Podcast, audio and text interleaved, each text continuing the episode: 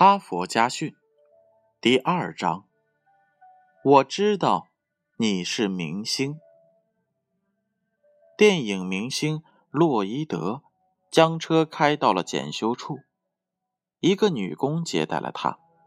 她熟练灵巧的双手和年轻俊美的容貌一下子吸引了洛伊德。整个巴黎都晓得他。但此姑娘却没有表示出丝毫的惊讶和兴奋。你喜欢看电影吗？他不禁问道。当然喜欢，我是个电影迷。他手脚麻利，看得出他的修车技术非常的熟练。半个小时不到，他就修好了车。您可以离开了，先生。他却依依不舍。小姐，您可以陪我去兜兜风吗？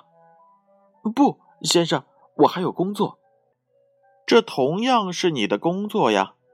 您修的车难道不亲自的检查一下吗？呃，好吧，是您开还是我开呢？当然是我开，是我邀请您的嘛。车跑得很快。姑娘说：“看来没有什么问题，请让我下车好吗？您不想陪我吗？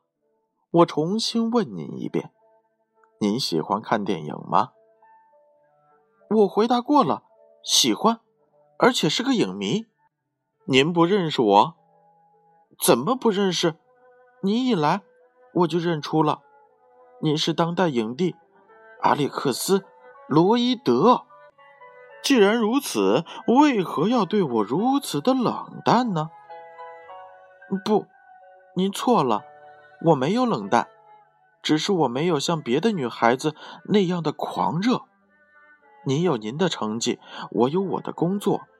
您今天来修车是我的顾客，我就像接待顾客一样来接待您。将来如果您不是明星了，来修车。我也会像今天一样接待您的。人与人之间不该如此吗？他沉默了，在女工的面前，他感觉到了本身的浅薄与狂妄。小姐，谢谢，您让我受到了一次很好的教育。现在我送您回去。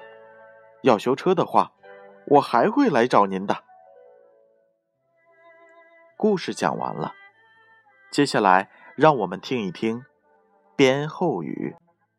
对权贵和名流的崇拜，只能给自己带来两种结果：第一是自卑心的安慰；第二是对自信心的亵渎。人生而平等，生活中的每一个人都一样的重要。我们有什么必要降低自己的人格，去向权贵和名流表达平白无故的敬意呢？恪守本分，不卑不亢，如此做人才不丧失尊严。可是，生活里有多少人能够这样做呢？哈佛家训。建勋叔叔与大家共勉。